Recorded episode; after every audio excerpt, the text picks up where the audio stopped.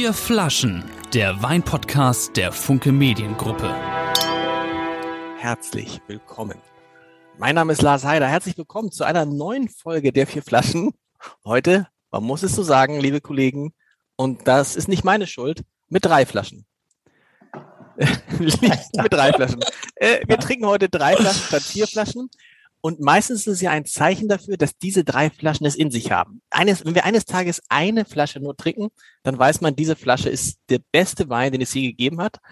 Und wahrscheinlich ist es heute auch so. Ich will nicht erstmal kurz, oh, Axel hält sie hoch, Axel hält sie hoch. Axel, Axel in, in Kiel. Ein Rückenetikett dabei. Guck mal, eine Stimme schon, eine Stimme schon, wo man denkt, ups, wer ist das? Ist das der Michael? Hat der Michael eine tiefere Stimme? Das ist unser heutiger Gast und Axel, Michael, Michael, du stellst unseren heutigen Gast vor, der ein besonderer, ein besonderer Gast ist mit besonderen Weinen. Ja, auf jeden Fall. Rotweine, das kann man noch sagen. Und bevor es losgeht, Michael, jetzt fast vergessen. Werbung. Ja, der heutige Podcast Vier Flaschen wird Ihnen präsentiert von Silkes Weinkeller. Da können Sie übrigens diese Weine auch kaufen im Paket für 99,90. Und gab es da nicht noch, warte mal ganz kurz, gab es da nicht noch irgend so ein, irgend so, ein, so, ein, so, ein, so eine Live-Weinverkostung, ja. worüber ja. wir eben noch gesprochen haben, dass du sie ankündigst? Nochmal, also. Am 11. November, liebe Leute, machen wir zusammen einen Live-Wein-Podcast mit Maxili, Maximilian Riedel und auch drei Flaschen, so wie heute, deswegen schon ein bisschen zum Üben, äh, damit, ich, äh, damit ihr wisst, wie sich vier Flaschen mit nur drei Flaschen anfühlt. Äh, starten wir schon mal am 11. November. Bitte seid live dabei, probiert drei verschiedene Weine aus drei verschiedenen Gläsern, erlebt das, äh, stellt Fragen, äh, ja, erlebt die vier Flaschen live online am 11. November. Und wo kann man sich Anmelden kann man sich bei Sekes Weinkeller, dachte ich, oder an, per E-Mail an chefredaktion.abendblatt.de. Ah. Ja, das üben wir nochmal. Wir haben es zwar geübt, nee, aber egal. Wir, nee, wir ja auch nicht gekauft, deswegen können wir die Werbung noch nicht so gut. Und deswegen ist jetzt die Zeit, unseren tollen Gast vorzustellen. Ähm, ein mallorquinischer Winzer, äh, aber der sogar wahnsinnig gut Deutsch spricht, dass er uns gleich unbedingt seine Geschichte äh, erzählen muss. Äh, vom Weingut Ses Talayoles Franz de Waal ist bei uns. Herzlich willkommen, Franz. Ja, vielen Dank. Vielen Dank, Michael. Ich freue mich. Ja, das hört sich so norddeutsch an. Ein klassisch, mallorquinischer Name. Ein, du bist in Wahrheit Hamburg, du bist Hamburger, Hamburger Familie. Ich bin, genau, Hamburger. Wo du wahrscheinlich auch gerade sitzt. Ja, fast. Ich sitze fast ja, in ne? Hamburg. Fast, nein, ich sitze ich sitze ich sitze ich sitze ich sitze an der Ostsee. Okay. Ich wollte gerade sagen, der Michael sitzt da, wo ich eigentlich sitzen soll. Ich bin nämlich gerade in Berlin ähm, oh. Ich bin ab übermorgen wieder auf Mallorca. In Berlin sieht die Lage noch ein bisschen anders aus, eher kalt. Und ich freue mich, ich glaube, du hast, glaube ich, 24 Grad, Michael. Ja, es ist Mallorca traumhaft, traumhaft schön. Genau, so ist es. Traumhaft, traumhaft schön. Aber erzähl mal kurz die Geschichte und oder sollen wir schon mal einen Wein? Äh, ja, lass uns doch einen Wein einschenken, weil ich sehe Axel, Axel der le leckt sich schon die Lippen. Schon die Lippen, ja, mir, mir fällt gerade auf, dass, dass Franz sehr aussieht wie Terence Hill. Hat dir das schon mal jemand gesagt? Nee, aber das ist, das ist ein äh, nettes Kompliment, das nehme ich gerne so an. Also, also jeder, der das nur sieht, sollte das auch hör, äh, nur hört, sollte das auch mal sehen, weil also ich finde, mir fällt gerade eine frappierende Ähnlichkeit auf. Vielleicht ist das auch der ja. Winkel, aber ja. Das ist wahrscheinlich der Winkel, ja. Piep. Jetzt folgt ein Hinweis. Vier Flaschen gibt es jetzt auch als Magazin. Finden Sie auf 108 Seiten jede Menge Inspiration für Ihren nächsten Weinabend. Erhältlich auf abendblatt.de slash shop, in der Hamburger Abendblatt Geschäftsstelle oder im Zeitschriftenhandel. Und wir haben, nee, auch, wir, haben auch, unser, ja. ja. wir haben auch zum ersten Mal zwei mit Cappy ein mit Haar und ein ohne Haar. Das ist so eine neue Mischung, die wir hier haben im Podcast. Also Franz, erzählt, äh, wie seid ihr als Hamburger Familie zu einem Weingut auf Mallorca gekommen? Ja, das, also die Geschichte ist ein bisschen länger. Das ging ähm, 2000 los. Ich war dann noch recht jung. Ich war 14 und äh, da kamen meine Eltern dann, also wir sind eine Hamburger Familie, sind da aufgewachsen. Meine Eltern kamen dann irgendwann mit der glorreichen Idee um die Ecke, einen äh, Betrieb einen landwirtschaftlichen Betrieb auf Mallorca zu übernehmen. Wir haben das natürlich dann erstmal so interpretiert, ich bin der mittlere von drei Jungs, dass das ähm, ganz herrlich werden würde äh, mit Strand, Pool, also wie, so wie man sich so den mallorquinischen äh, Tourismus vorstellt. Völlig naiv. Äh, völlig naiv. Ja. Und das ging dann auch relativ zügig. Ja. Also meine Eltern haben dann den Betrieb übernommen, ähm, 2000. Das sind, also mit Cestalaiolis sind das 100 Hektar, das ist ein relativ alter, traditioneller Betrieb, wo bis dato eigentlich ja, Mandeln angebaut worden sind, Algarobas, bisschen Olivenöl, Schweine gezogen worden sind und ähm, aber Wein eigentlich bisher nicht, dachte man. Ähm, und dann haben wir das ähm, zwei Jahre so betrieben, beziehungsweise meine Eltern, wir haben noch äh, am Strand gespielt, so etwa.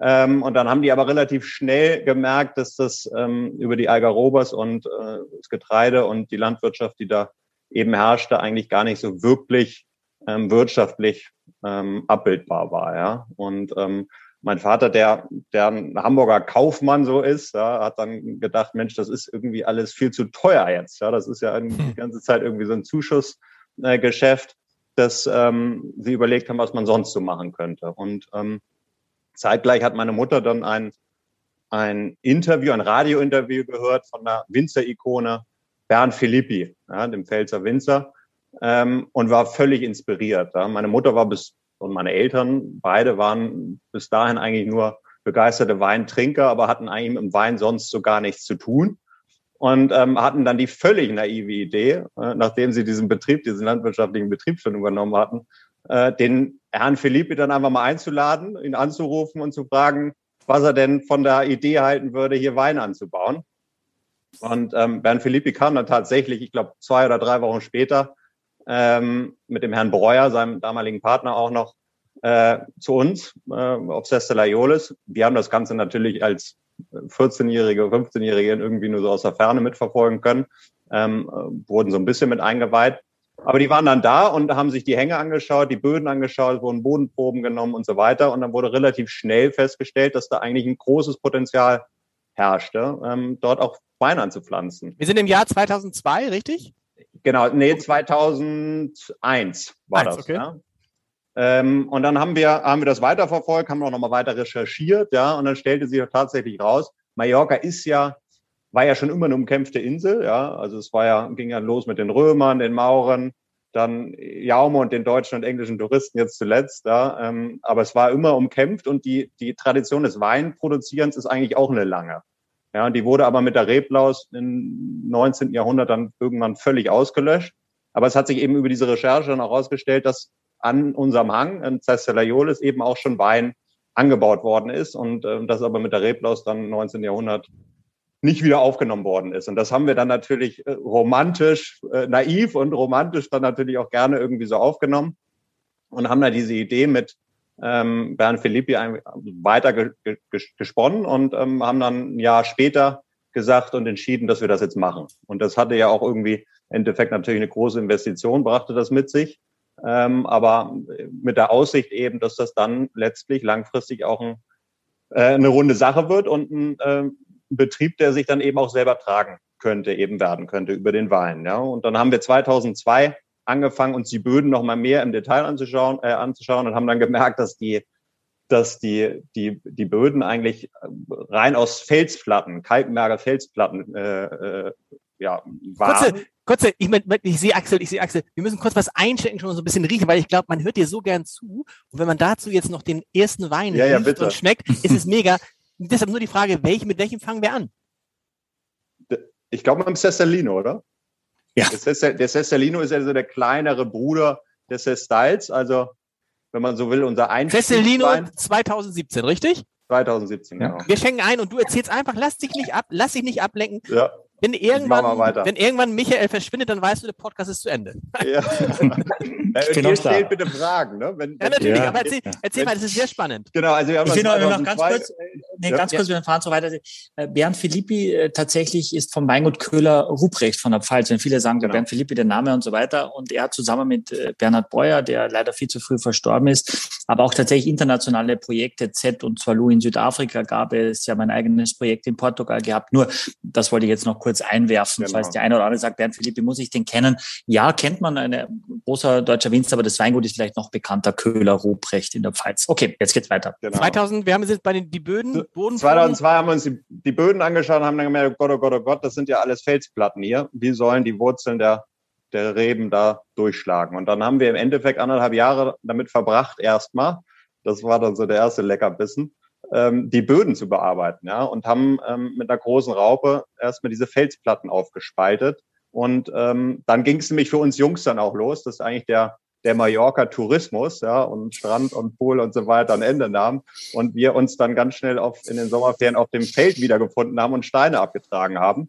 Ähm, und dann hat sich das Ganze natürlich erstmal so ein bisschen gewendet für uns, äh, emotional. Ähm, das haben wir halt gemerkt, dass jetzt sind wir tatsächlich auf dem landwirtschaftlichen Betrieb ja angekommen. Ähm, nee, und dann haben wir 2003 die ersten Reben gesetzt, äh, haben mit vier Hektar angefangen ähm, und 2005, 6 dann pünktlich zum äh, Geburtstag meines Vaters, 50. Geburtstag meines Vaters, den ersten Wein gehabt. Ja, so, und, schnell, ähm, so schnell geht das, Michael. Man kann in eine Rebe. Nee, nee, also 2000, der Jahrgang 2005, sorry. Also 2005 okay. haben wir das erste Mal dann äh, gelesen und. Ähm, okay. Aber ist ja doch zu schnell, zwei, drei Jahre. Zwei, drei Jahre, genau. Ja. Geht das, Michael, ist das, das ist ja irre. Ich dachte, das dauert länger, ne? Ja, das, also, es ist natürlich dann noch sehr, sehr junges, äh, genau. quasi Lesegut und auch nicht die Weine mit der Tiefe, aber da hat man schon Ertrag, den man vielleicht auch teilweise selber verarbeiten kann. Sehr oft wird das die meiste, die meiste Menge auch noch verkauft quasi an, an andere Winzer. Und aber man, man macht häufig selber schon auch Flaschen tatsächlich, um auch herauszufinden, um eben Erfahrungswerte zu haben, um Studien zu haben, auch für weitere Jahrgänge dann. Ja, naja, für den, für den 50. Geburtstag meines Ja, das ist natürlich, gereicht. das ist auch wichtig. ja, klar. Aber das, das, aber das waren dann, spielt das Ego auch eine Rolle, logischerweise. Wie viele Flaschen waren das dann, der erste, der erste Jahrgang? Das, das war, war wenig. Das war wenig. Äh, das waren vielleicht 2000 Flaschen oder sowas. Okay. Ja. Heute seid ihr wo? Heute sind wir sind eben in der Zwischenzeit sind wir ein bisschen gewachsen, ähm, sind dann von, von vier Hektar hoch auf äh, zehn Hektar in 2014 und haben jetzt gerade nochmal neu angepflanzt und sind mittlerweile, es kommt natürlich immer aufs Jahr drauf an, aber irgendwo zwischen ähm, 25 bis 40.000 Flaschen. Das ist, Michael, um das einzuordnen, ein mittleres, kleineres Weingut. Ja, genau. Na, international gesehen ist das Pipifax, ja. Also für unsere Pipifax Deutschen. ist jetzt ein bisschen so, für, ja, wenn Gäste ja, da sind, also vielleicht so eine Formulierung. Wenig, ja. Ganz, ganz wenig, ja. Also ein kalifornisches oder ein südamerikanisches Weingut sagt, dass das also die größten Einzellagen haben da irgendwie 200 Hektar, von daher sind 10 Hektar quasi nichts. Ne? Aber es ist doch eine ordentliche Größe. Ich glaube, eine Größe auch, die ist dann ein wirtschaftliches Arbeiten dann durchaus möglich macht, weil du brauchst halt immer Maschinen, du brauchst gewisse Dinge, ob du jetzt ein Hektar hast oder zehn oder hundert und von daher gibt es eine gewisse wirtschaftliche Größe, die dann auch ein wirtschaftliches Arbeiten erst sinnvoll machen lässt. Und dann genau. war ja, Axel, wir erinnern uns, in diesem Podcast gab es einen Weinkenner, der immer gesagt hat, lass mich in Ruhe mit Weinen von Mallorca. Wer war das, Michael?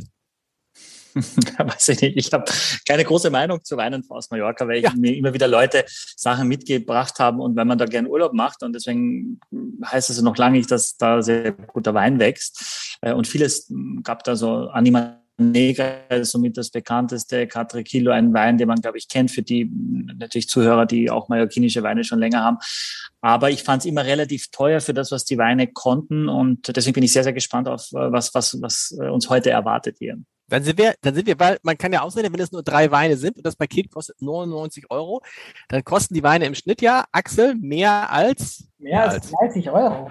Wahnsinn. Wahnsinn. Also deshalb, was, ja. Axel, was riechst, was riechst du bei den ja, Einsteigern? Ja. Aber vielleicht nochmal vorweg, ist das so, dass das Weine aus Mallorca per se teurer sein müssen, weil die klimatischen Verhältnisse oder, oder die Böden da nicht so ertragreich sind? Ist das so? Das ja, also jetzt in, in unserem Beispiel ist es so, dass wir, also wenn man sich das anschaut, auf, auf die zehn Hektar produzieren wir schon relativ wenig. Ja, also ähm, das sind zwischen drei bis 4.000 Kilo mhm. ähm, den Hektar. Das ist, ist nicht viel. Ja, ähm, aber klar, es ist jetzt aber im Schnitt klar 33 Euro, wenn man das zurückrechnet. Aber der, der Cestalino, der ist, steht im Handel bei 19 Euro. Ah, okay. ja, und der, der Napoleola, den wir dann als letztes probieren, der steht bei 49 Euro.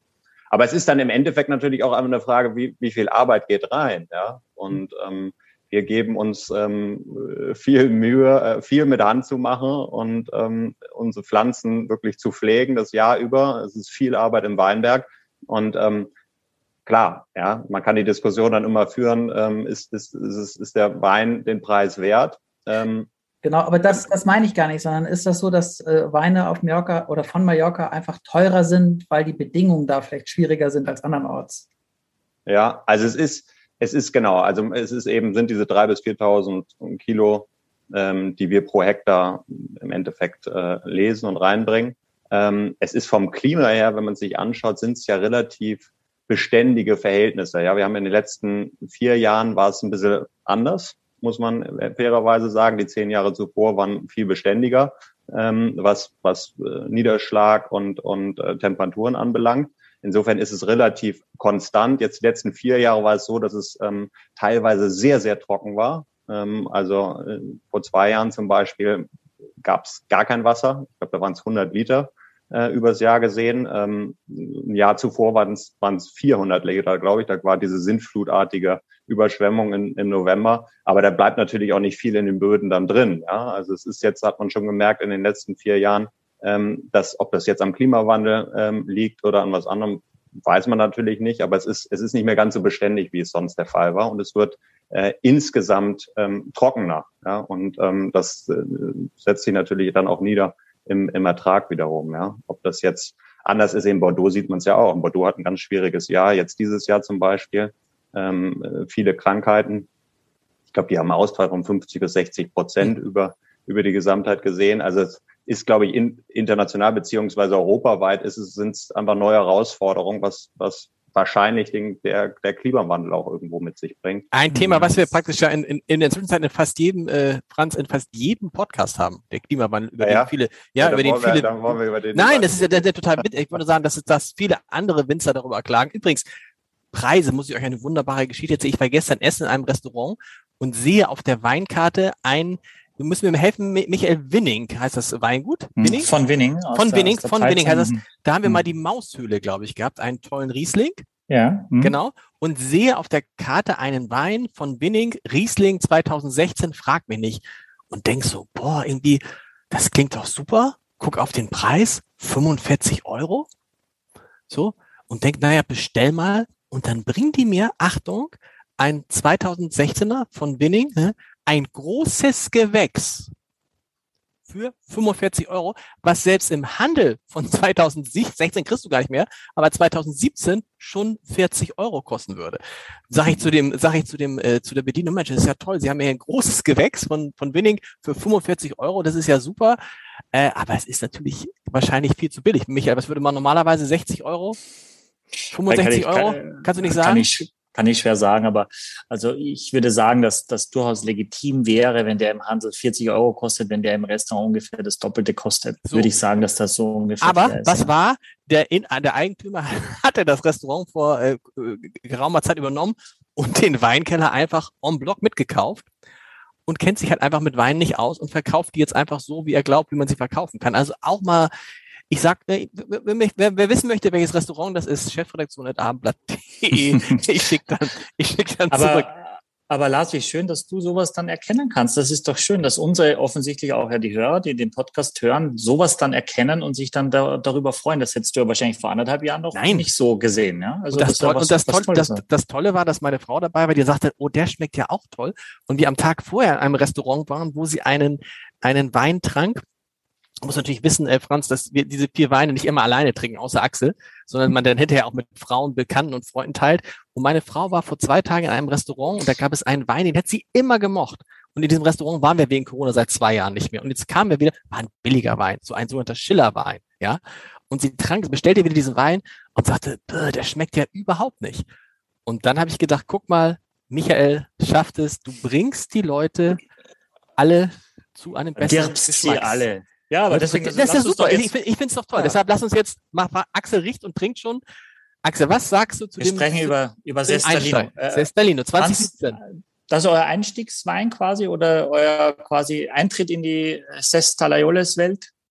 Genau, also wir haben, so sind wir gestartet. Ja, wir haben am Anfang haben wir zwei Weine produziert, ähm, typisch Bordelais, ja, ähm, den, den Cestal als Hauptwein und dann den Cestalino als kleinen Bruder dazu, ähm, also dieses Double, wenn man so will. Mittlerweile ist es so, dass wir noch eine zweite Linie haben. Also wir trinken jetzt hier heute ähm, die Signature-Linie, ja, mit dem Sestalino, dem Sestal und dem Napoleola. Ähm, wir haben aber noch eine Einstiegslinie, jetzt eine neue, eingeführt seit ähm, vor zwei Jahren. Äh, die nennt sich die Talvin-Serie. Das wäre dann strikt genommen der Einstiegswein. Der Preis sich auch ein bisschen darunter liegt bei 12 Euro. ähm, wo wir einen roten, einen weißen und einen Rosé eben produzieren. Hm. Aber genau, wenn man jetzt so an die Terroir-Weine von Cestaleolis denkt, ist das hier. Ähm, Ihr macht überwiegend Rotweine?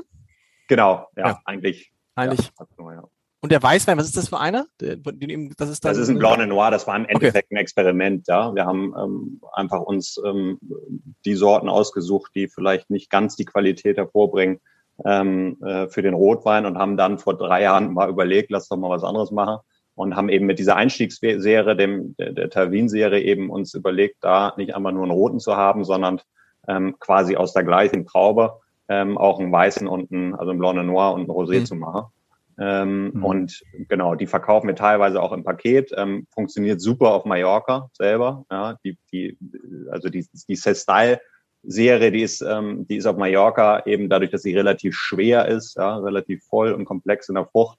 Ähm, auf Mallorca im, im Hochsommer jetzt vielleicht nicht ganz so der, ähm, der, der Trend und der, ähm, der Wein, den man ähm, sich so vorstellt. Ja, und da war die Talvin-Serie war dann eben so ein, so ein Einstiegsgeschenk, ähm, wo man mit versucht hat oder womit wir versuchen eben auch ein bisschen Vorgeschmack zu schaffen und äh, den Geschmack dann mit nach Hause nimmt, um, um dann im, im, im kalten Deutschland oder im kalten sonst wo in Europa dann eben auf die Idee kommt, lass uns doch nochmal vielleicht ähm, das ein bisschen schwerere Kaliber mit dem Cestalino Sestan. Axel, du hast ja schon die ersten, habe ich gesehen, glaube ich, zwei, drei Gläser jetzt weg. Was ist, was, was, ist, was ist dein Eindruck an erster? Ja, ich hatte, äh, also ich, ich rieche Kirsche und Vanille, finde ich, aber auch vielleicht ein bisschen Tabak und Leder. Wäre, waren so meine Eindrücke. Hm. Es hat was, es hat sowas, sowas, es hat auch was Herbes, ne? Es hat nicht nur was Fruchtiges, richtig? Ja, das ist was, glaube ich, Axel mit dem Leder meinte. Leder meinte, genau. Da, da, genau, das habe hab ich auch. Ich habe vielleicht sogar fast ein bisschen was Wein, Weihnachtliches im Kopf, wenn ich da mal reinrieche in den Wein, so ein bisschen in diese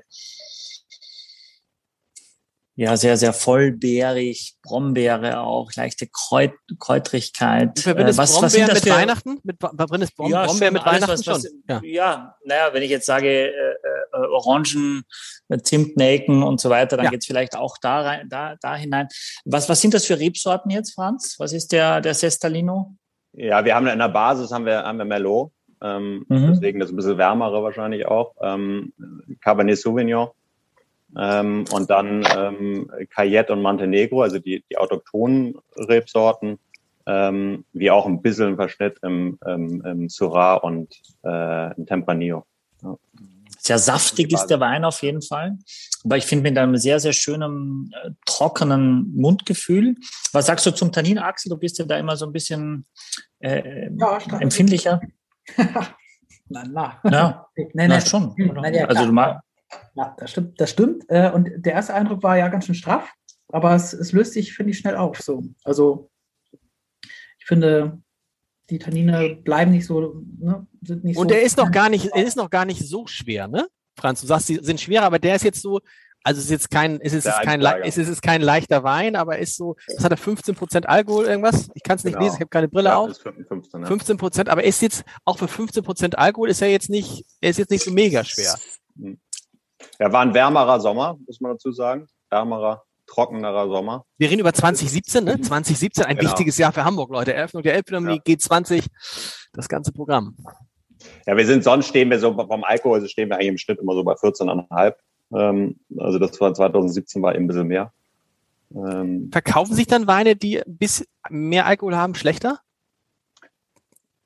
Ja, ich meine, das wisst ihr besser wahrscheinlich. Also wir, wir merken schon, dass die, die Frage natürlich schon immer kommt. Das ist ja auch so ein gewisses Vorurteil aus so heißen Regionen dann, ähm, zu viel Alkohol und so weiter, wird dann zu warm. Ähm, bei uns haben wir es jetzt ehrlich gesagt, weil es von unseren Mengen nicht so wahnsinnig viel ist, noch nicht gemerkt. Ähm, das nicht. Ähm, aber das ist wahrscheinlich, wenn man sich jetzt äh, regionaler und ähm, beziehungsweise globaler anschaut, ist, ist wahrscheinlich so eine Grenze ab 14,5, ähm, wo es dann ähm, zumindest ein bisschen kritischer mhm. gesehen wird oder ein bisschen mehr ja. skeptisch. Äh, skeptisch. Das, das, das würde ich auch so sehen. Ich glaube, bis 14,5 gibt es da wenig Diskussionen, aber 15 ist dann schon so eine, das ist so der wenn man es also schafft, bei 14,5 zu sein, ich nehme das äh, Beispiel Penfolds, die also, weiß ich nicht, 35 verschiedene Weine haben und alle haben 14,5 Alkohol. Ganz beständig durch die Reihe, die, die, die roten.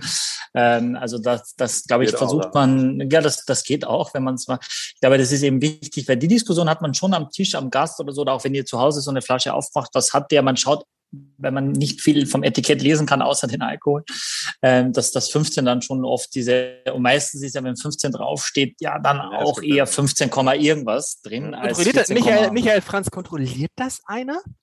Ja, ja, klar. Ja, das wird schon kontrolliert. Echt? Also ja, kommt einer zu euch und macht, macht eine Flasche auf und sagt, Alkoholprobe, oh, sind 18? Nee. Ja, du musst die einschicken, die Flaschen. Genau. Äh, genau. Und dann gibt es eine, eine staatliche Kontrolle, die auch das misst, ob das äh, von der Alkoholgrädigkeit und sobald du es auch exportierst. Du musst von jeder Flasche ein Exemplar einschicken an irgendeine Von jeder Stelle? Sorte. Genau. Okay. Und das wird dann gemessen. Aber du misst das natürlich bei dir auch schon und du musst ja dann die Etiketten drucken und das, das gibt's dann eben, dass manchmal zum Beispiel Weine aus Kalifornien als Beispiel, wenn die zu uns importiert werden dann, ähm, dann steht quasi irgendwie 14,6 drauf oder 14,3, weil dann eben hier das deutlich genauer genommen wird als dort, wo du ja ein Volumenprozent quasi komplett irgendwo hin äh, runden kannst. Aber hier, wenn man das importiert, dann das schon genauer genommen wird. Aber wir haben ja schon, bitten alle unsere Hörer und Seher, dass wir uns nicht zu sehr mit dem Alkoholthema beschäftigen. Aber es ist nun eine Zahl, die steht auf dem Etikett, die, das, das ist nicht von der Hand zu weisen. Du merkst es auch, dass das relativ warm ist. Deswegen auch meine Empfehlung, bei diesem Wein ein bisschen kühler zu trinken. Ich finde es aber an sich generell schon noch stimmig äh, und jetzt nicht so kitschig von der Frucht. Also ich, ich finde, dass es am Gaumen sehr, also trockener wirkt, als die Nase zu fürchten glaubt, dass die Nase eher denkt, wow, okay, da kommt jetzt hier so sehr, sehr viel Frucht daher. Ich finde es am Gaumen eigentlich angenehm trocken und dann stört mich der Alkohol auch jetzt nicht mehr so. So ein bisschen was von so, so Bitter Lemon oder Tonic. Ich weiß nicht, ich verwechsel die beiden Sachen immer. Habt ihr das auch? Ich habe so, so, so, so einen bitteren, nicht unangenehm, nicht falsch verstehen, ich mag ja auch, aber so einen bitteren, so ein ganz kleines, so ein bitteres Element. Überhaupt nichts. Axel, wo, wo spuckst du da rein? Ist das euer, ist das euer Fondue-Topf? Ja, das ist, das ist der, da kochen wir die Frühstückseier drin. Den muss ich so. auf jeden Fall gut sauber machen.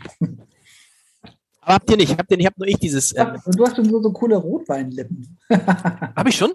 Ich würde sagen, oder? Ja, tatsächlich. ich hatte neulich ein, ich habe neulich ein, ein schwarzes Risotto gegessen. Womit macht man das, Michael? Mit Tintenfisch irgendwas? Nee. Oh ja, mit Sepia. Sepia, Sepia. ja, genau. ja, alles schwarz, der ganze Mund war schwarz. Aber ja. ihr, habt das, ihr habt das Bittere nicht? Nee.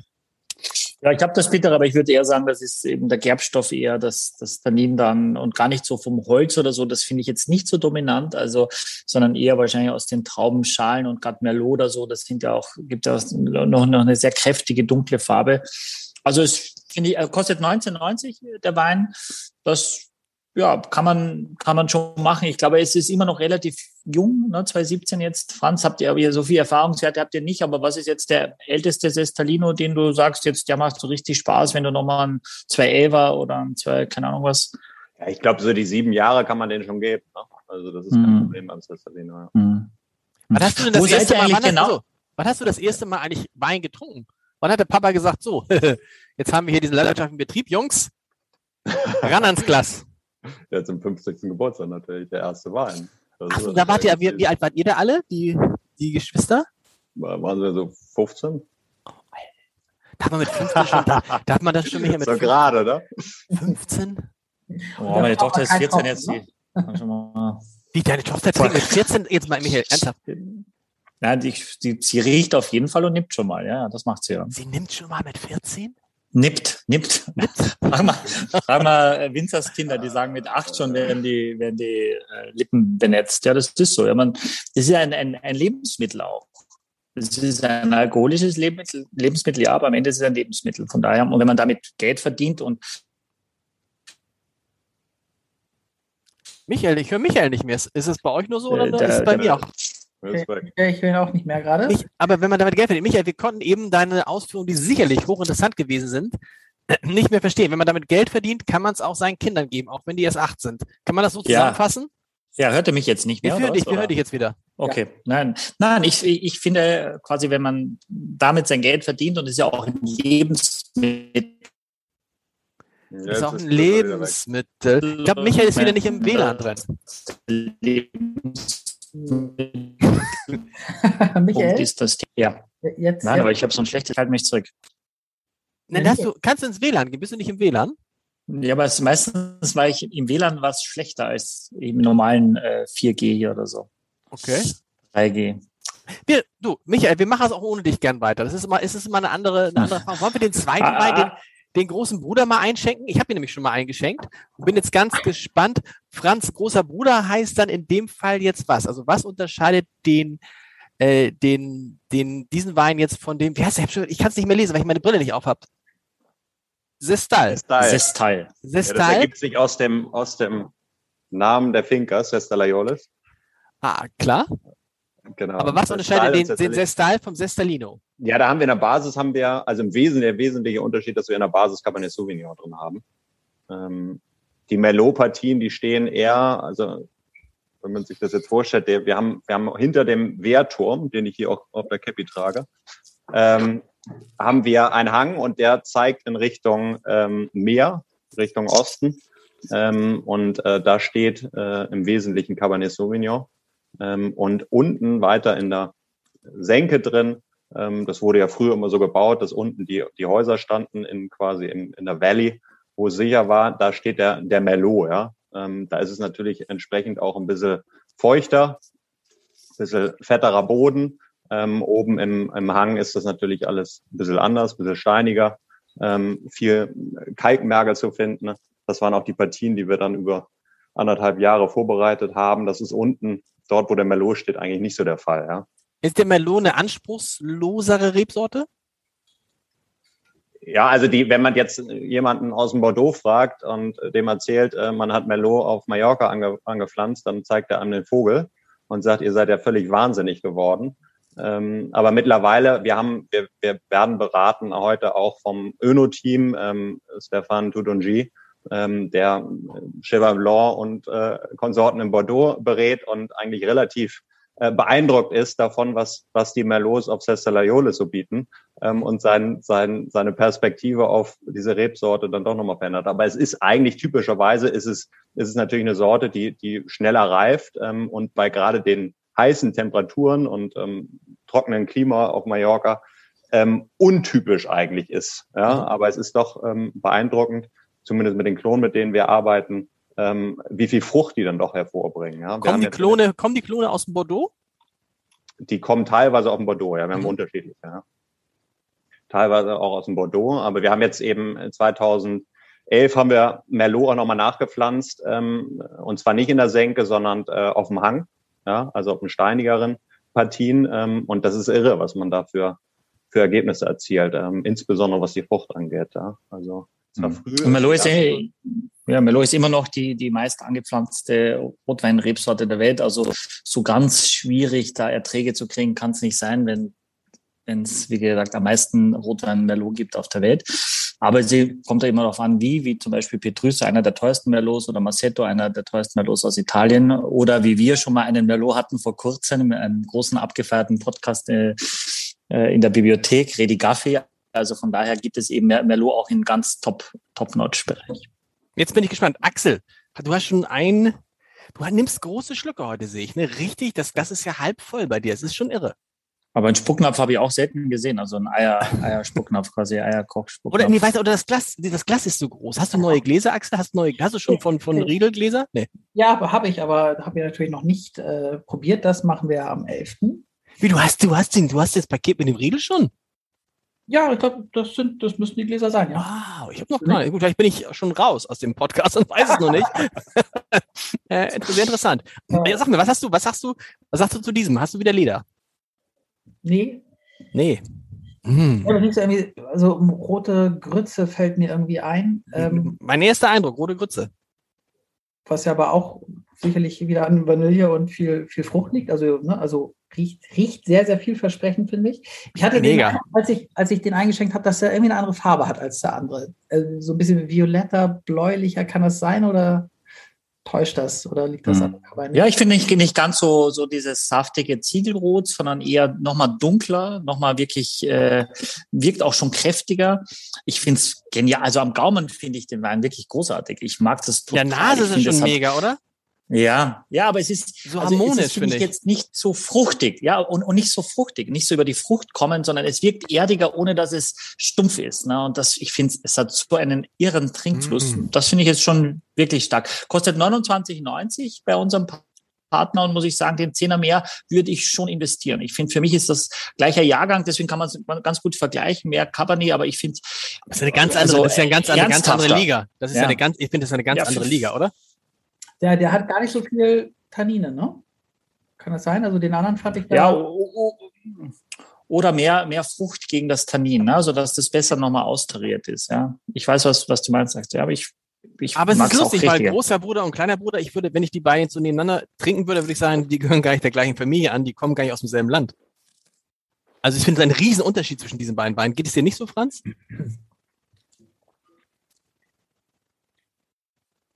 Naja, also. Okay. Nee. Also ich, ich, ich, Eigentlich Nein, was redest du für einen Scheiß? Ja. Nee, sag mal nicht. Also, sie, sie sind tatsächlich, sie sind nicht unweit voneinander, stehen sie entfernt. Ähm, sind 200 Meter. Ähm, aber klar, es ist natürlich ähm, in der Basis äh, eine andere Rebsorte. Und das schmeckt man schon raus. Ja. Wir haben ähm, beide im Barrique ausgebaut. Ähm, der, der Cestalino ähm, im Schnitt 16 Monate ähm, und der Cestal 20 Monate. Da vielleicht auch noch mal ein bisschen ähm, ja, komplexere Tanninstruktur auch beim Cestal. Ähm, aber sie entstammen beide äh, der Finker mit dem Turm. ja, das ist im gleichen Keller. Wo, ist, wo seid ihr eigentlich genau? Wo ist das Weingut? Zwischen Porto Cristo und, und Manacor. Also äh, zwei Kilometer von, von der Küste entfernt etwa, ja. Und kann man da hinfahren? Also für alle, die gerne und viel auf Mallorca sind, kann man euch besuchen? Ja, also wir sind gestartet und ähm, das war ja eben, wie gesagt, ein privater, privates Haus, ja, und ein Betrieb. Und wir haben uns aber jetzt über die Jahre eigentlich immer weiter geöffnet. Ich habe ja vielleicht noch mal was zu meiner Person. Also ich bin natürlich irgendwo äh, emotional diese Reise mitgegangen mit meinen Eltern und ähm, habe viel Zeit. Wir haben eigentlich äh, ja die Lesen immer mit Freunden organisiert von 2006 an. Ähm, aber habe eigentlich, was meine Laufbahn angeht, eine ganz andere Richtung eingeschlagen. Bin dann erst 2018 im, im Januar habe ich gekündigt. Ich war, habe in der Immobilienbranche gearbeitet, habe gekündigt, habe gesagt, ich möchte jetzt mich meiner Passion und ähm, ja meinem Hobby irgendwo auch widmen und ähm, bin dann 2018 äh, nach Bordeaux gegangen und habe dann nochmal ein Önologiestudium gemacht Oh. und habe seitdem, also 2018, deswegen 2017 liegt auch, wir waren zwar klar involviert, aber fachlich natürlich noch nicht ganz so tief drin, äh, liegt vor meiner Zeit und ähm, bin dann 2018 eben nach Bordeaux gegangen, habe da mein Studium gemacht und bin äh, mit einem neuen Winzer und einem neuen Team letztlich auch ähm, aus Bordeaux zurückgekehrt und habe seitdem ähm, diesen Betrieb jetzt, wenn man so will, unter meinen Fittichen und ähm, genau, seitdem haben wir uns auch weiter geöffnet und bieten jetzt auch an, nicht im großen Stil, aber ähm, eben schon, ähm, dass man auch Führung macht und, und, und Proben. Ähm, Und Wie ist das jetzt so, weil, weil, weil ja alle Winzer oder viele Winzer, die in diesem Podcast sind, sagen, also Leute, es war, die dann die auch so umgestiegen sind, ne? Neulich, der, den Namen kann ich nicht aussprechen, von Van Volksem. Michael, du kannst es. Wie? Nitschen. Ah, kannst, äh, Nibotnitschanski. Genau. Roman. Nitschanski, der auch sagte, also gut, der sagte dann auch, er kommt aus einer kleinen, seine Familie hatte eine kleine Kneipe und am Ende stellte sich es raus, es ist die Bitburger Brauerei gewesen, diese kleine Kneipe. Also äh, da haben der Axel und ich schnell gerechnet, haben gesagt, das muss aber, da muss man gar kein Geld verdienen. Aber das die, alle sagen immer, es ist, auch wenn es so viel Spaß macht, ungemein schwer tatsächlich mit Wein Geld zu verdienen. Stellst du das auch fest?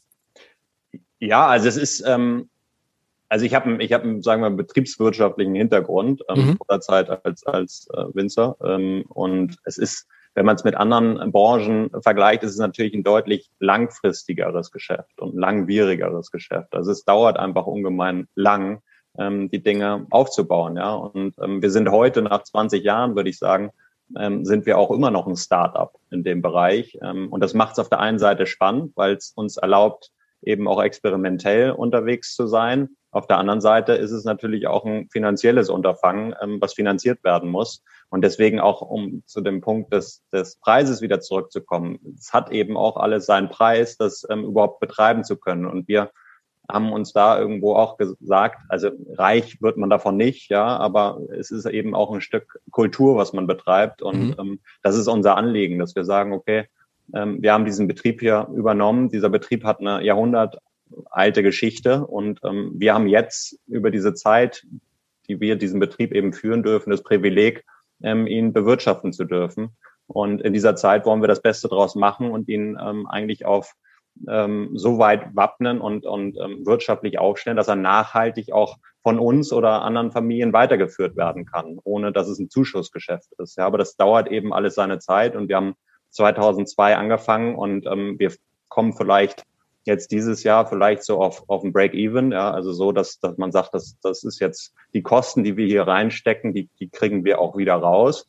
Ähm, und wir haben jetzt in dem Zuge eben auch gesagt, wir investieren weiter, weil wir die Nachfrage bekommen, weil Leute sich für dieses Kulturbetreiben eben interessieren. Ähm, und wir bauen weiter aus und haben jetzt nochmal zwei, drei Hektar eben auch angepflanzt, mit denen wir dann letztlich auch den Profit ähm, erwirtschaften können, um daraus eine wirklich nachhaltige Sache zu machen, nämlich einer Familie zu erlauben, davon zu leben. Und ähm, ich glaube, das ist, ist ganz wichtig, dass man, weil man kann natürlich unterschiedliche Ansätze haben, um so einen Betrieb zu führen.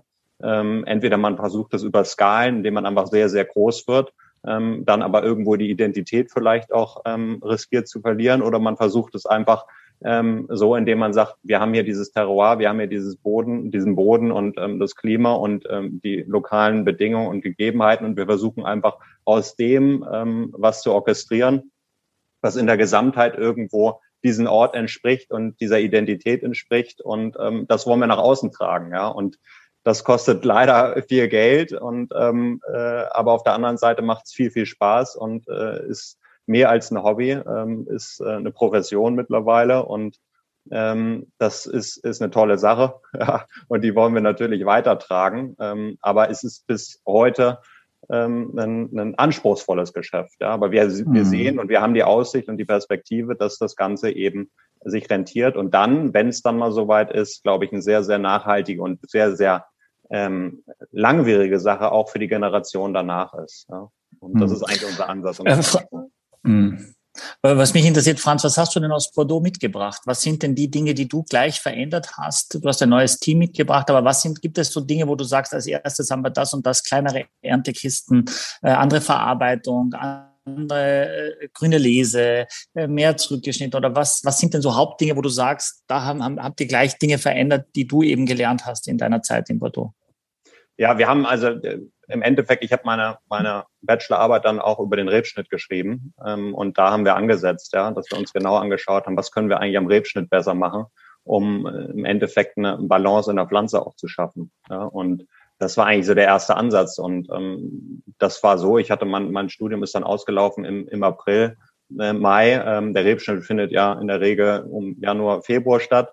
Ähm, und ich war natürlich um die Zeit dann auch viel auf Mallorca und haben, haben dann da eben angefangen, haben gesagt, lass uns die Pflanze einfach nochmal genauer anschauen und gucken, wie wir schneiden können. Ja, was lassen wir stehen, was lassen wir nicht stehen. Was ist der Rebschnitt? Das müsst ihr Axel und mir, die wir auch nach sechs Jahren Podcast noch Laien sind, nochmal, der Rebschnitt ist was? Ja, der Rebschnitt ist eigentlich fast das, das, das Wichtigste, ja. Das hat Michael uns noch nie erklärt, das muss man ja sagen, Axel, oder? Rebschnitt höre ich zum ersten Mal. Wir reden hier über Restzucker und über Tannin oder wie das heißt, aber Rebschnitt hatten wir noch nicht. Ja, sag mal, Franz, bitte. Ja, der, der Rebschnitt ist eigentlich fast das Wichtigste, ja, ähm, im, im Weinberg. Also da setzt du und ähm, einmal das Potenzial quasi, wie viel du dann ähm, an der Pflanze hochziehen möchtest, an Ertrag eben setzt, stellst du da fest. Ja, und das findet im Januar, Februar ähm, statt. Ähm, wir haben vom System her haben ein Cordon ähm, und diesen Cordon-System, dieses Cordon-System, das züchten wir eben und das, das stellt man ganz am Anfang, wenn man einen Weinberg ähm, anlegt, einmal fest, ja, welches System will man äh, hochziehen und wir haben uns für das Cordon-System entschieden und ähm, genau, da ist dann im Februar eben ähm, wird dann angesetzt, ähm, um letztlich die Triebe des Vorjahres ähm, zu schneiden, abzuschneiden und ähm, gewisse Augen stehen zu lassen, aus denen dann die Triebe äh, des darauffolgenden Jahres beziehungsweise des aktuellen Jahres dann wiederum rauskommen. Ja, und es ist ja so, dass ähm, die Anlage, wenn man so will, die Anlage in der Knospe, die bildet sich ja schon ein Jahr voraus, im Jahr zuvor. Ja, also das ist ja, wenn man sich den Zyklus mal anschaut, der ist ja deutlich länger als nur das das eine Kalenderjahr, wenn man so will, sondern der, der findet eigentlich im Jahr davor schon statt. Insofern hat die Klimabedingungen und so weiter haben natürlich schon riesen Einfluss, äh, eben nicht nur in dem aktuellen Jahr, sondern auch in dem Jahr zuvor, wo die Anlage äh, festgestellt wird in der Anlage. Und ähm, je nachdem wählt man dann auch ähm, seinen Rebschnitt ja, und schaut, okay, wie viel will man denn tatsächlich stehen lassen? Ähm, und, und daraus kommen dann die Triebe und die Triebe ähm, erhalten dann ihre Früchte, die letztlich geerntet werden. Ja. Und ähm, das ist für uns ist ein ganz entscheidender, ganz entscheidender Schritt in der Arbeit des Weinbergs, äh, einer der wichtigsten, wenn nicht der wichtigste, äh, der im Januar, Februar eben stattfindet. Und da, das war eigentlich so der, der erste, der erste, ja, die erste, wie sagt man, Maßnahme, die wir getroffen oder die ich getroffen habe mit dem neuen Team, als ähm, ich zurück aus Bordeaux gekommen bin. Ja. Und du sagst wieder, wieder was gelernt. Ja, absolut. Aber du sagst, du willst die Identität transportieren der Region. Was würdest du sagen, ist denn die Identität, die sich hier widerspiegelt? Ja, also äh, das kann man natürlich so makrotechnisch sich anschauen. Mallorca, ja, Mallorca hat natürlich eine sehr lange Tradition, ist umkämpft ähm, und ähm, war ja schon immer eine Weinanbauregion bis ins 19. Jahrhundert, ähm, bis die Reblaus kam. Ähm, die Identität ist natürlich so ein bisschen ver, ver, verwaschen, ver, verwischt jetzt ähm, mittlerweile, aber es baut sich ähm, eigentlich eine, jetzt seit den 90er Jahren ähm, baut sich eine, eine hohe Qualität auch wieder aus. Ja? Und ähm, da gibt es ja verschiedene Anbaugebiete. Ähm, wenn man sich das jetzt mikrotechnisch anschaut, wir sind natürlich mit Cesta Leolis einer wahrscheinlich der kleineren, ähm, aber da schauen wir uns natürlich genau an, was, was macht jetzt die Finke aus? Ja? Was, was macht unser Terroir aus und ähm, was macht die Klimabedingungen eben auf dieser Finca eben aus? Ja? Und ähm, für uns ist da, ist da im Endeffekt, ist es, wenn man sich Terroir mal so anschaut, ja, gibt es ja viele Elemente, die damit reinspielen, aber ein wesentlicher ist eben auch das menschliche Beiwirken. Ja? Und ähm, das ist ein Faktor, der damit reinspielt. Also wie, wie wird ähm, letztlich das Klima und ähm, der Boden und die Rebsorten in dem Boden, wie werden die interpretiert und wie entsteht daraus ein Wein? Ja, und dieser menschliche Faktor, der ist ganz entscheidend für uns. Und wenn man sich ähm, unseren Betrieb anschaut, dann ist der geführt ähm, zum einen ähm, von ähm, ja der der Urhand der Mallorquiner, ja, und das ist die Mallorquiner sind ein ganz stolzes Volk und das ist auch ganz toll. Die haben eine hohe Identität, die sie mitbringen. Ähm, und das ist so diese Urtradition, die wir auf einem Betrieb haben. Und wir haben ähm, viele Mallorquiner, die, die bei uns arbeiten, unter anderem unser Verwalter auch. Äh, und das paaren wir mit, mit einer gewissen Innovationskraft und ähm, dem neuen und ähm, eigentlich höchsten Know-how, was wir ähm, zum Teil eben aus Bordeaux jetzt auch mitbekommen haben. Äh, zum Teil aber auch unser Winzer, der hat ähm, zuvor in, in Australien gearbeitet, ähm, war davor bei Michel Roland in, in Bordeaux und diese, dieses Zusammenspiel, ja, aus dem äh, auf der einen Seite sehr traditionsbewussten und sehr stolzen mallorquinischen Wesen und ähm, der Tradition und zum anderen dem, ja, dem, dem wirklich höchsten Know-how, wenn man so will, ähm, und international bewiesenen und wissenschaftlichen, diese Paarung, ja, das ist für uns Identität und das ist das, was wir auf diesem Flecken Erde Sester Laiolis dann im Endeffekt. Ähm, ähm, aber, aber was, aber, genau, aber was, was, was ist das sozusagen? Also worin besteht diese Identität? Also vielleicht hast du ein paar Adjektive, mit denen du sagen kannst, also unsere Weine stehen für keine Ahnung. ja, also wir versuchen schon, also wir haben ja diese Meeresnähe, ja, ähm, und ähm, da versuchen wir natürlich schon eine Mineralität, ja, auch wenn man sich die Kalkböden Böden anschaut, also eine gewisse Mineralität auch mit, ähm, äh, mit zu vermitteln, wenn man jetzt sich das Profil der Weine anschaut. Mhm. Ähm, dann äh, letztlich, wir mussten natürlich vorsorgen, indem wir die Böden aufgebrochen haben, um den, den Wurzelsystem auch die Möglichkeit zu geben, in die Tiefe zu gehen, ja ähm, also die Mineralien aus der Tiefe zu holen. Also diese Tiefgründigkeit ja, ähm, und Komplexität und ähm, dann auch eine gewisse Struktur, ja, die wir im Ausbau schaffen. Also wenn man jetzt gerade an den Barrikausbau äh, denkt, also eine Struktur, die wir dann äh, in den Wein schaffen über über ähm, die Systematik unseres unseres unserer Kälterung und ähm, dem dem entsprechenden Ausbau dann danach. Bevor jetzt, Mari bevor jetzt Marietta Slomka, also unser Axel ist ja so ein bisschen unsere Marietta Slomka, weil da harte Nachfragen und die Leute gute Fragen, gute Fragen, gute Fragen und nee, auch an auch, auch dass es mal wehtut. Axel geht dahin, wo es wehtut. Aber lass uns doch trotzdem jetzt mal diesen Topwein nochmal einschenken, bevor gleich die Zeit ver verronnen. verronnen ist? Der, der, aber der steht schon bei 80 Euro in meiner eBay-Auktion. Ich kann jetzt nicht aufmachen. Der kostet, neun- was haben wir gesagt, der kostet 59? 59,90 kostet er bei Sekes Weinkeller. 59,90. 59,90. Ja. Holla die Waldfee. Da äh, ist aus natürlich dem jetzt, Jahrgang 2015 und heißt Napuchola. Was so viel heißt wie Franz. Ja, Napojola ist eben das, der Hang, also das Feld hinter dem Wehrturm, ähm, der eben Napojola heißt, also dieser Hang selber. Also die Lage, die Lage heißt Die Lage, also genau. Und das Mhm. ist ähm, gleichzeitig auch die Lage, wo äh, nachweislich eben auch bis ins 19. Jahrhundert auch schon Wein angebaut worden ist. Ähm, und das haben wir dann äh, gesagt, das ist eine schöne Geschichte. Ja. Das, dem Wein widmen wir diesen Namen. Ja. Und ist das Wachs hier, also was ich so schwierig abkriege? Ja, das ist, das ist Ja. Wachs und das ist im Endeffekt auch viel Arbeit. Ähm, Das ist eine Sache, die ich äh, im Endeffekt auch geändert habe, weil das so viel Arbeit ist, weil das tatsächlich Das hilft heute per Axel Hand, noch nicht. Per Hand äh, gewachst wird. Und das ist bei, ähm, wir machen, beim Napojola machen wir im Schnitt so 1500 Flaschen. Okay. Äh, Gar ist, nix, das schon, ist das schon relativ aufwendig. da sagen ja, eine solche Kenner sagen manchmal Pipifax dazu, ne? Michael. Ja, ich, ich werde das Wort nie wieder verwenden. Axel, als kleiner Tipp, du kannst ruhig an der unteren Kapsel fest durchschneiden und wenn du es dann, also hier einmal Reihe umschneiden und dann einmal quasi runterschneiden und dann kannst du die ziemlich gut, gut ablösen dann, ja. Habe ich versucht. Dann kann, die Also ist Man ist natürlich jetzt, wenn man weich, hört, wenn man hört 59 Euro, denkst du jetzt, okay, er muss mindestens viermal so gut sein wie der erste, ne? Das ist natürlich Quatsch, ne? Ja, ja weil nur dreimal, das heißt nur dreimal, ja. ja. Nee, dreimal, ich kann nicht rechnen. Die drei, die drei ja. Blöd. Also das ist der, Ja. ah, da lacht er, der Österreicher. Na gut. Aber das, das ist eben, ich glaube, bei dem ist schon äh, sinnvoll. Pipifax, so kleine ne? Also Pipifax. Aber äh, Franz, jetzt mal, wenn man ernsthaft, wir wollen uns ja ernsthaft. Äh, ist, also man denkt das aber, ne? Man ist ja, ist, man denkt so irgendwie, er müsste jetzt, das muss jetzt irgendwie was anderes sein. Jetzt hat sie mich Franz die Sprache verschlagen. Nee, doch Jetzt nicht. bin Also, wieder da. Sorry. Hört ihr mich? wir hören dich. Wir, wir, wir riechen einfach mal rein. Ich sag, bei dem macht es natürlich auch schon Sinn, den dann zu dekantieren. Ne? Ist das so? Wer hat denn neulich gesagt, nichts dekantieren? War das nicht äh, von Volks mal gesagt, vergesst das mit dem Dekantieren? Wer hat das gesagt neulich, Michael? Er hat doch gesagt, dekantieren ist Quatsch. Haben mir, Ja, haben mir mehrere Hörer weiß, äh, zugeschrieben, ähm, dass da brechen bei vielen der Welt auseinander. Weil wir haben ja zwischendurch auch mal gesagt, dekantiert auch die Weißweine. Also, was denn nun? Mhm. Oder vor allem die Weißweine. Oder vor allem die Weißweine. Naja, es ist natürlich, also jetzt, ich, ich probiere den Wein jetzt gerade 1215, ist jetzt auch nicht mehr so ganz jung, ist auch schon sechs Jahre alt. Äh, natürlich, sag ich mal, also ich habe den Wein jetzt aufgemacht vor, vor zwei Stunden, nicht dekantiert.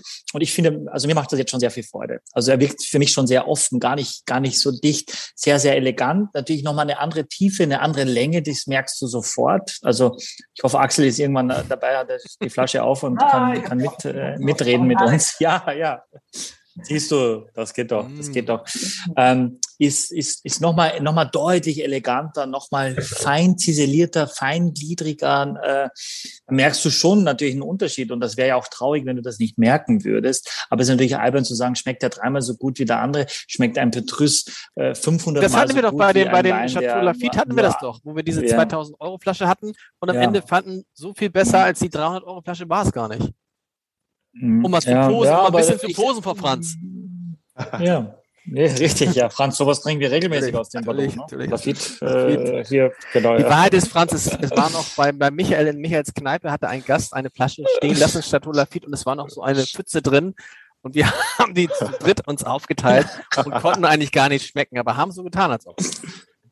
Michael, vielen Dank nochmal dafür. Wir lieben Aber trotzdem schön. Ja, sehr Es gerne. war schön. Es war schön. Zu Recht, zu Recht. Ich, hätte Ja, die, ja. ich hätte die Flasche mitnehmen sollen, ich Trottel. Na egal. Ja. Also, Ja. ein, aber ein, ja, ein toller, tatsächlich ein toller, ein eleganter Wein. Ah, ein richtig, richtig, Hm. richtig schöner Wein. Sehr, du merkst die, die, die Reife, das ist Tannin gar nicht mehr, Axel, das ist fast weich jetzt. Ne? Das ist deutlich, Ja. deutlich oft schon. Ne? Ich habe gelesen, Franz, auch russische Eiche wird verwendet. Ist das richtig? Ja, wobei bei den, bei den 17ern jetzt schon deutlich reduziert. Ja. Okay. Also Aber wo, wo, wo, wie kommt ihr auf russische Eiche? Habt ihr den Markt euch vorher ausgeguckt, wo ihr hin wollt und habt dann gesagt, dann lass uns mal Holz Ja, genau. von den Oligarchen holen? Genau, das war ein wesentlicher Grund. Nee, das Aber russische Eiche habe ich jetzt sehr selten gehört. Also. Ja, genau. Da, wir haben am Anfang damit auch ein bisschen experimentiert, sind aber letztlich weg davon gekommen. Ne? Sind jetzt ähm, okay. eigentlich rein bei der französischen Eiche und ähm, haben jetzt seit drei Jahren auch noch ein Thema ähm, zur Maßnahmenveränderung, äh, ähm, haben äh, Amphoren jetzt auch eingesetzt. Ah. Bei den neuen Jahrgängen, das ist, kommt aber dann im Endeffekt erst ab 2018 ähm, mhm. Spiel. Die aber dann aus Edelstahl sind die Amphor Amphoren? Oder wo sind die? Oder sind die aus, wo sind nee, die? aus Ton. Aus Ton. Aus Ton, tatsächlich, okay. Ja, ja. Das ist eben eigentlich, die französische Eiche passt ja eigentlich gar nicht nach, nach Mallorca. Und ähm, äh, damals wurde der, was der macht Wein. geschmacklich? Also, was macht Genau, das, genau, also die Mikrooxygenierung ist, ist letztlich ein bisschen weniger, weil die Poren natürlich deutlich weniger sind. Ähm, das bringt mehr Mineralität und Frische. Das heißt, der Wein, der hält sich nochmal deutlich länger, also die Frucht hält sich deutlich länger auch in der, in der Flasche. Und in der Kombination mit, mit dem Barrique haben wir da jetzt gemerkt, dass es eigentlich super interessant ist, ähm, weil du natürlich ähm, ja die Komplexität letztlich auch ein bisschen aus dem Barrique bekommst und das in Kombination mit der mehr Mineralität und der mehr Frucht aus dem äh, aus der Amphore ist, ähm, ist, also wir experimentieren gerade damit, aber die, die, das Ergebnis bisher ist eigentlich sehr, Habt ihr, habt ihr den mhm. Wein dann erst im Barrique und dann in der Amphore oder habt nee, ihr die? Nee. Genau, trennen wir. Ja. Okay. Also wir haben Man macht halt teilweise so, teilweise so und das in der, in der, in der Gesamtheit in dann ergibt dann eben ein bisschen was Leichteres, nicht ganz so holzdominantes. Und habt ihr denn, Franz, dann auch quasi jetzt diese 14,5 eingehalten oder sogar weniger jetzt quasi? Habt ihr auch früher gelesen oder einen Teil oder durch den Rebschnitt dann einfach auch weniger Zucker reinbekommen oder? Ja, wir sind tatsächlich jetzt ähm, bei 14,5 äh, in den letzten drei Jahrgängen sogar schon. Ähm, das liegt ähm, zum einen daran, dass es einfach nicht ganz so heiß war, die letzten Sommer. Ähm, und es teilweise so war, dass es, ähm, also beim 18er jetzt zum Beispiel hat es ähm, Heute Morgen zum Beispiel nochmal gesagt, die FDP wird nur in eine Koalition eintreten. Oh, das ist interessant. Axel hat offensichtlich nochmal noch mal die neuesten News äh, von der Koalition. Axel, du, guck, ist nicht schlimm, wenn du nebenbei fernsiehst, Axel, ist nicht schlimm. nee, Entschuldigung, Franz. Das, ist, das, ist, das, sind sachdienliche Dinge, die ich mache. Ja, ja okay.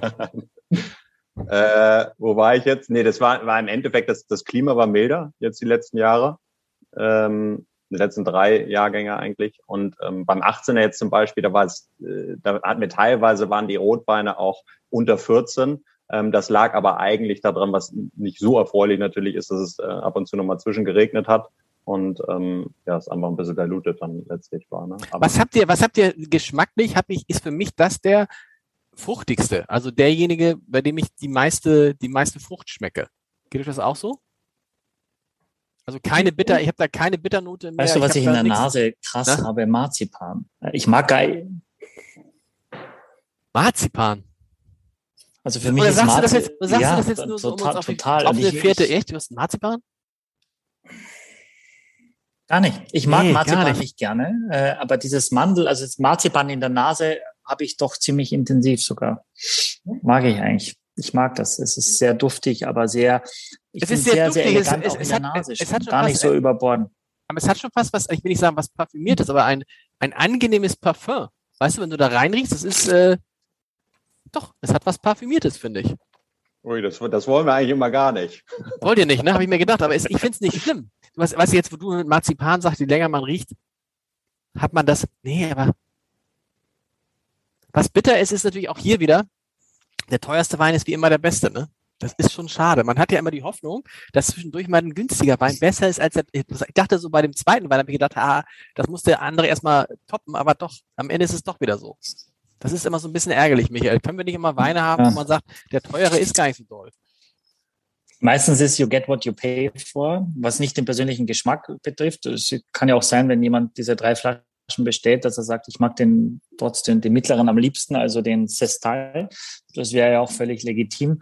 Ähm, aber auf jeden Fall heute würde ich auch sagen, und das macht aber auch die Reife, diese zwei Jahre extra, ist der Napuiola schon, das ist schon nochmal eine andere andere Liga und das finde ich müsste es auch sein und muss es auch sein und wenn das also quasi das Beste ist, was das Weingut äh, hervorbringt und das, obwohl es noch relativ jung ist, dann kann man sich glaube ich darauf schon freuen, was da noch kommt und äh, Und weil die Mengen, ich meine 1500 Flaschen international, das ist ja auch, das ist ja auch wirklich ganz, ganz wenig. Wo, wo liefert ihr eure Weine schon hin? Wo werden die schon getrunken, Franz?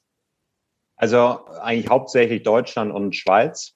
Ähm, Schweiz ist eigentlich ein sehr starker, der größte Markt für uns. Ähm, weiß nicht, woran es liegt. Äh, wahrscheinlich mit, hat mit dem Klima und dem Kalten und den Bergen zu tun vielleicht. Ähm, aber ja, die Schweiz ist, ist momentan der stärkste, stärkste Markt. Ja. Und Österreich nach wie vor nur auf Vorkasse, ne? Ja, ja genau. Österreich.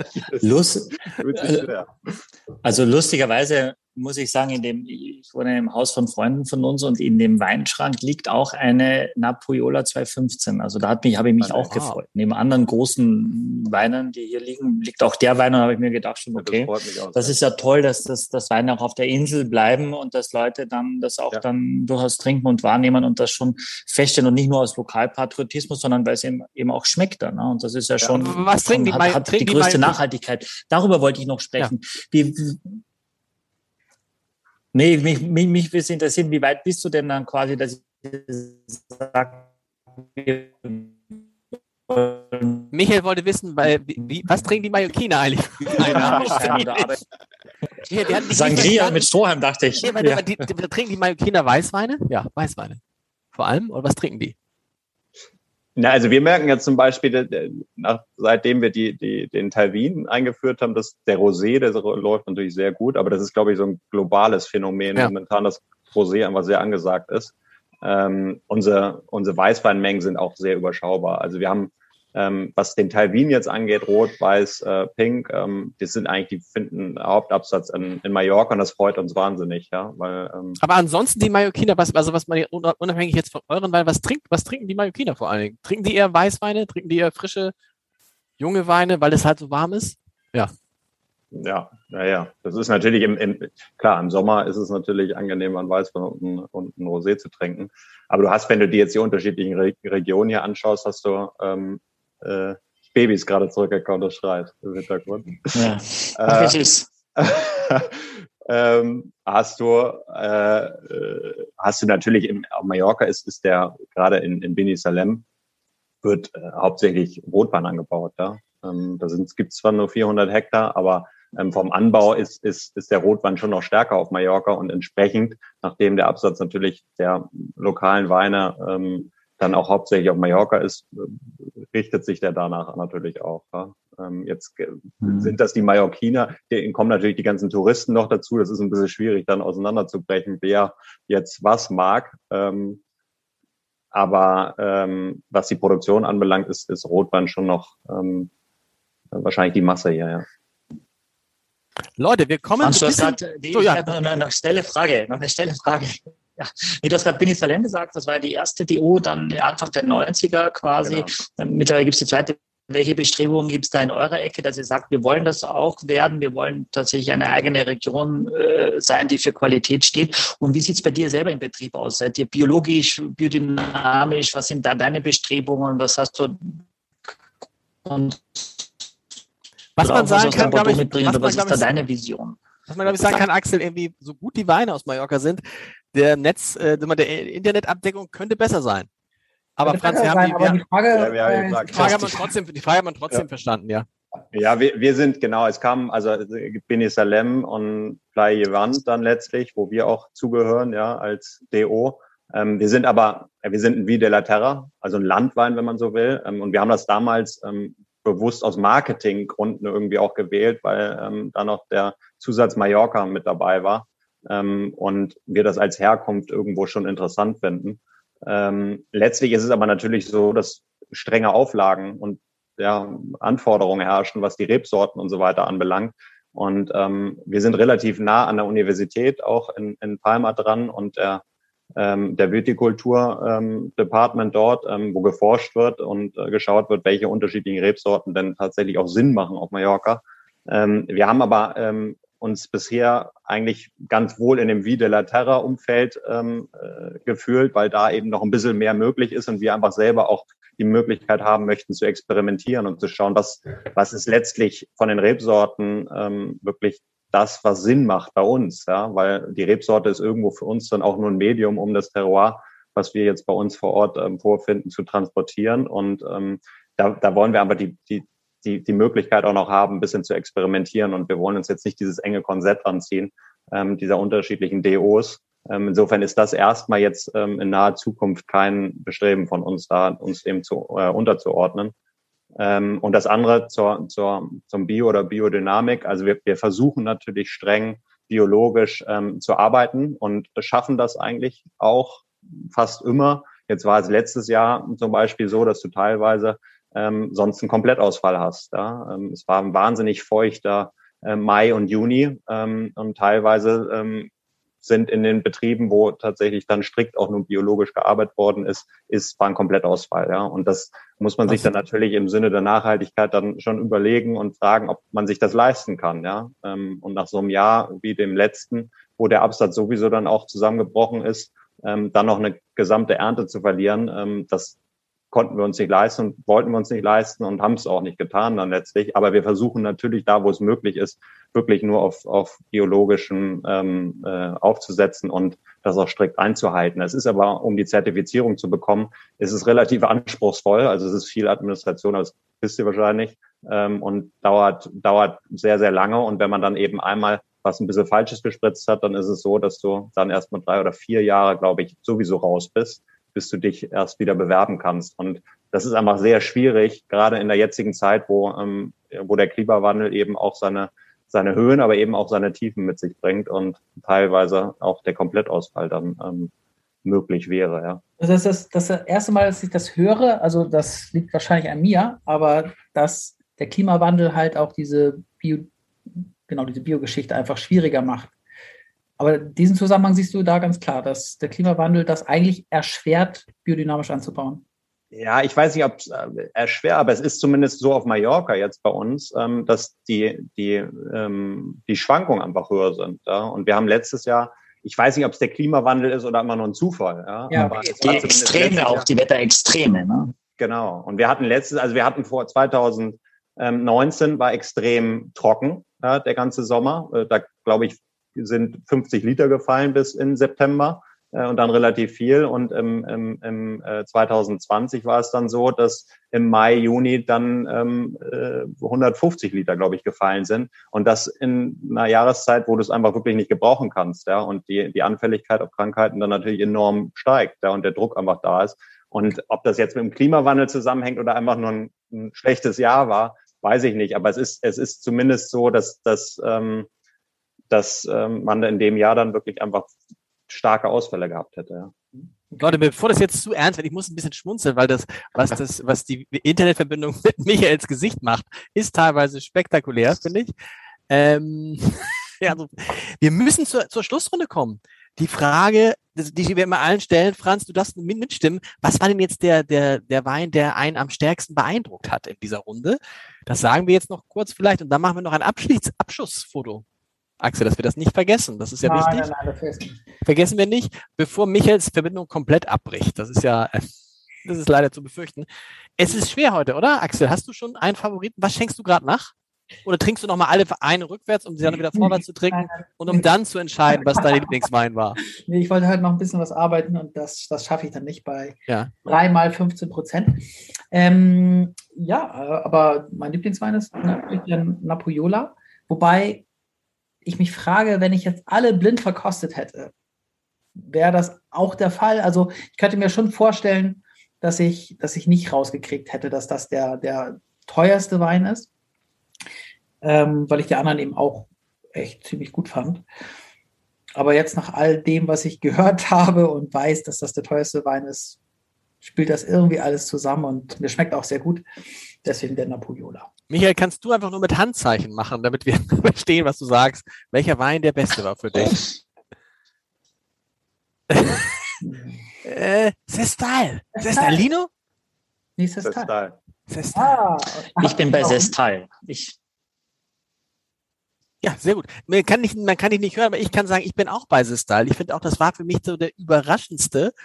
Und irgendwie einer, jetzt nochmal nachgeschenkt, der echt, äh, der mich wirklich total überzeugt und ein mega Preis-Leistungs-Verhältnis an der Stelle. Franz, äh, gibt's deinen Lieblingswein? Ich habe das Gefühl, Franz ist auch festgefroren. Axel, wir sind allein. Wir können einfach jetzt allein hier weitermachen. Michael Blinzel. Guck mal, Michael blinzelt Ich noch, bin auch Franz- da, ich bin auch da. Aber Franz ist, Franz ist äh, jetzt weg. Was ist denn da los? Berlin, Mallorca, Franz ist schon beim BW. Baby. Ich finde es lustig, wie er so redet, ne? Baby.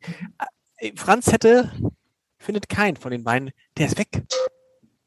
Franz. Franz, blinzel mal, wenn wir den richtigen sagen. Napoleola. Es ist, ja, Leute, wollen wir noch ein Foto machen? Ich finde, so sieht's auch, so kann Franz auf jeden Fall keine geschlossenen Augen haben. Wir machen sicherheitshalber ein Foto. Vielleicht ist, Aber warte, warte, warte. Hier, er will wieder eintreten. er will wieder eintreten. Ja. Wahnsinn, ne? Ähm, Kann man uns nur entschuldigen für die Tonprobleme. Sorry. Macht nichts, Franz. Das ist, das, das Ich ist, bin das jetzt ist, mit mein, irgendwie ist mein Wi-Fi auch weggebrochen hier in Berlin. das ist Berlin. Ja, ich bin jetzt mit LTE dabei. Nein, ich bin äh, natürlich ähm, bin ich jetzt ähm, auf den Cestalino. Ja, das ist äh, Ah, damit jeder eine Stimme hat. Das ist, das ist lieb. Ah, der kleine Bruder, der darf natürlich nicht alleine stehen. Aber, aber hast du, kannst du noch mal die Kamera anmachen? Oder? Hast du noch die Kamera oder bist du schon? Ja, warte. Wo ist sie? Da. Wow. Leute, wollen wir noch einmal kurz die Gläser in die Dingsbums halten, die Kamera halten, ein kleines Foto machen. Ich sage, Franz, vielen Dank. Michael, Vielen Dank euch. großartig. Es war eine, eine tolle Runde. Viele Grüße nach euch. Berlin. Viel Spaß äh, in, auf Mallorca. Und wir haben jetzt alle noch schöne Abende, und zwar mehrere schöne Abende mit diesem wunderbaren Wein. Vielen Dank. Ja, Vielen Dank Aufs euch. Leben, aufs Leben. Bis bald. Ja, alles, Bis ja, und alles Gute für Nachwuchs auch, aufs Leben. Genau, Ja. aufs Leben. Bye, bye. Tschüss, tschüss. Ciao. Ciao.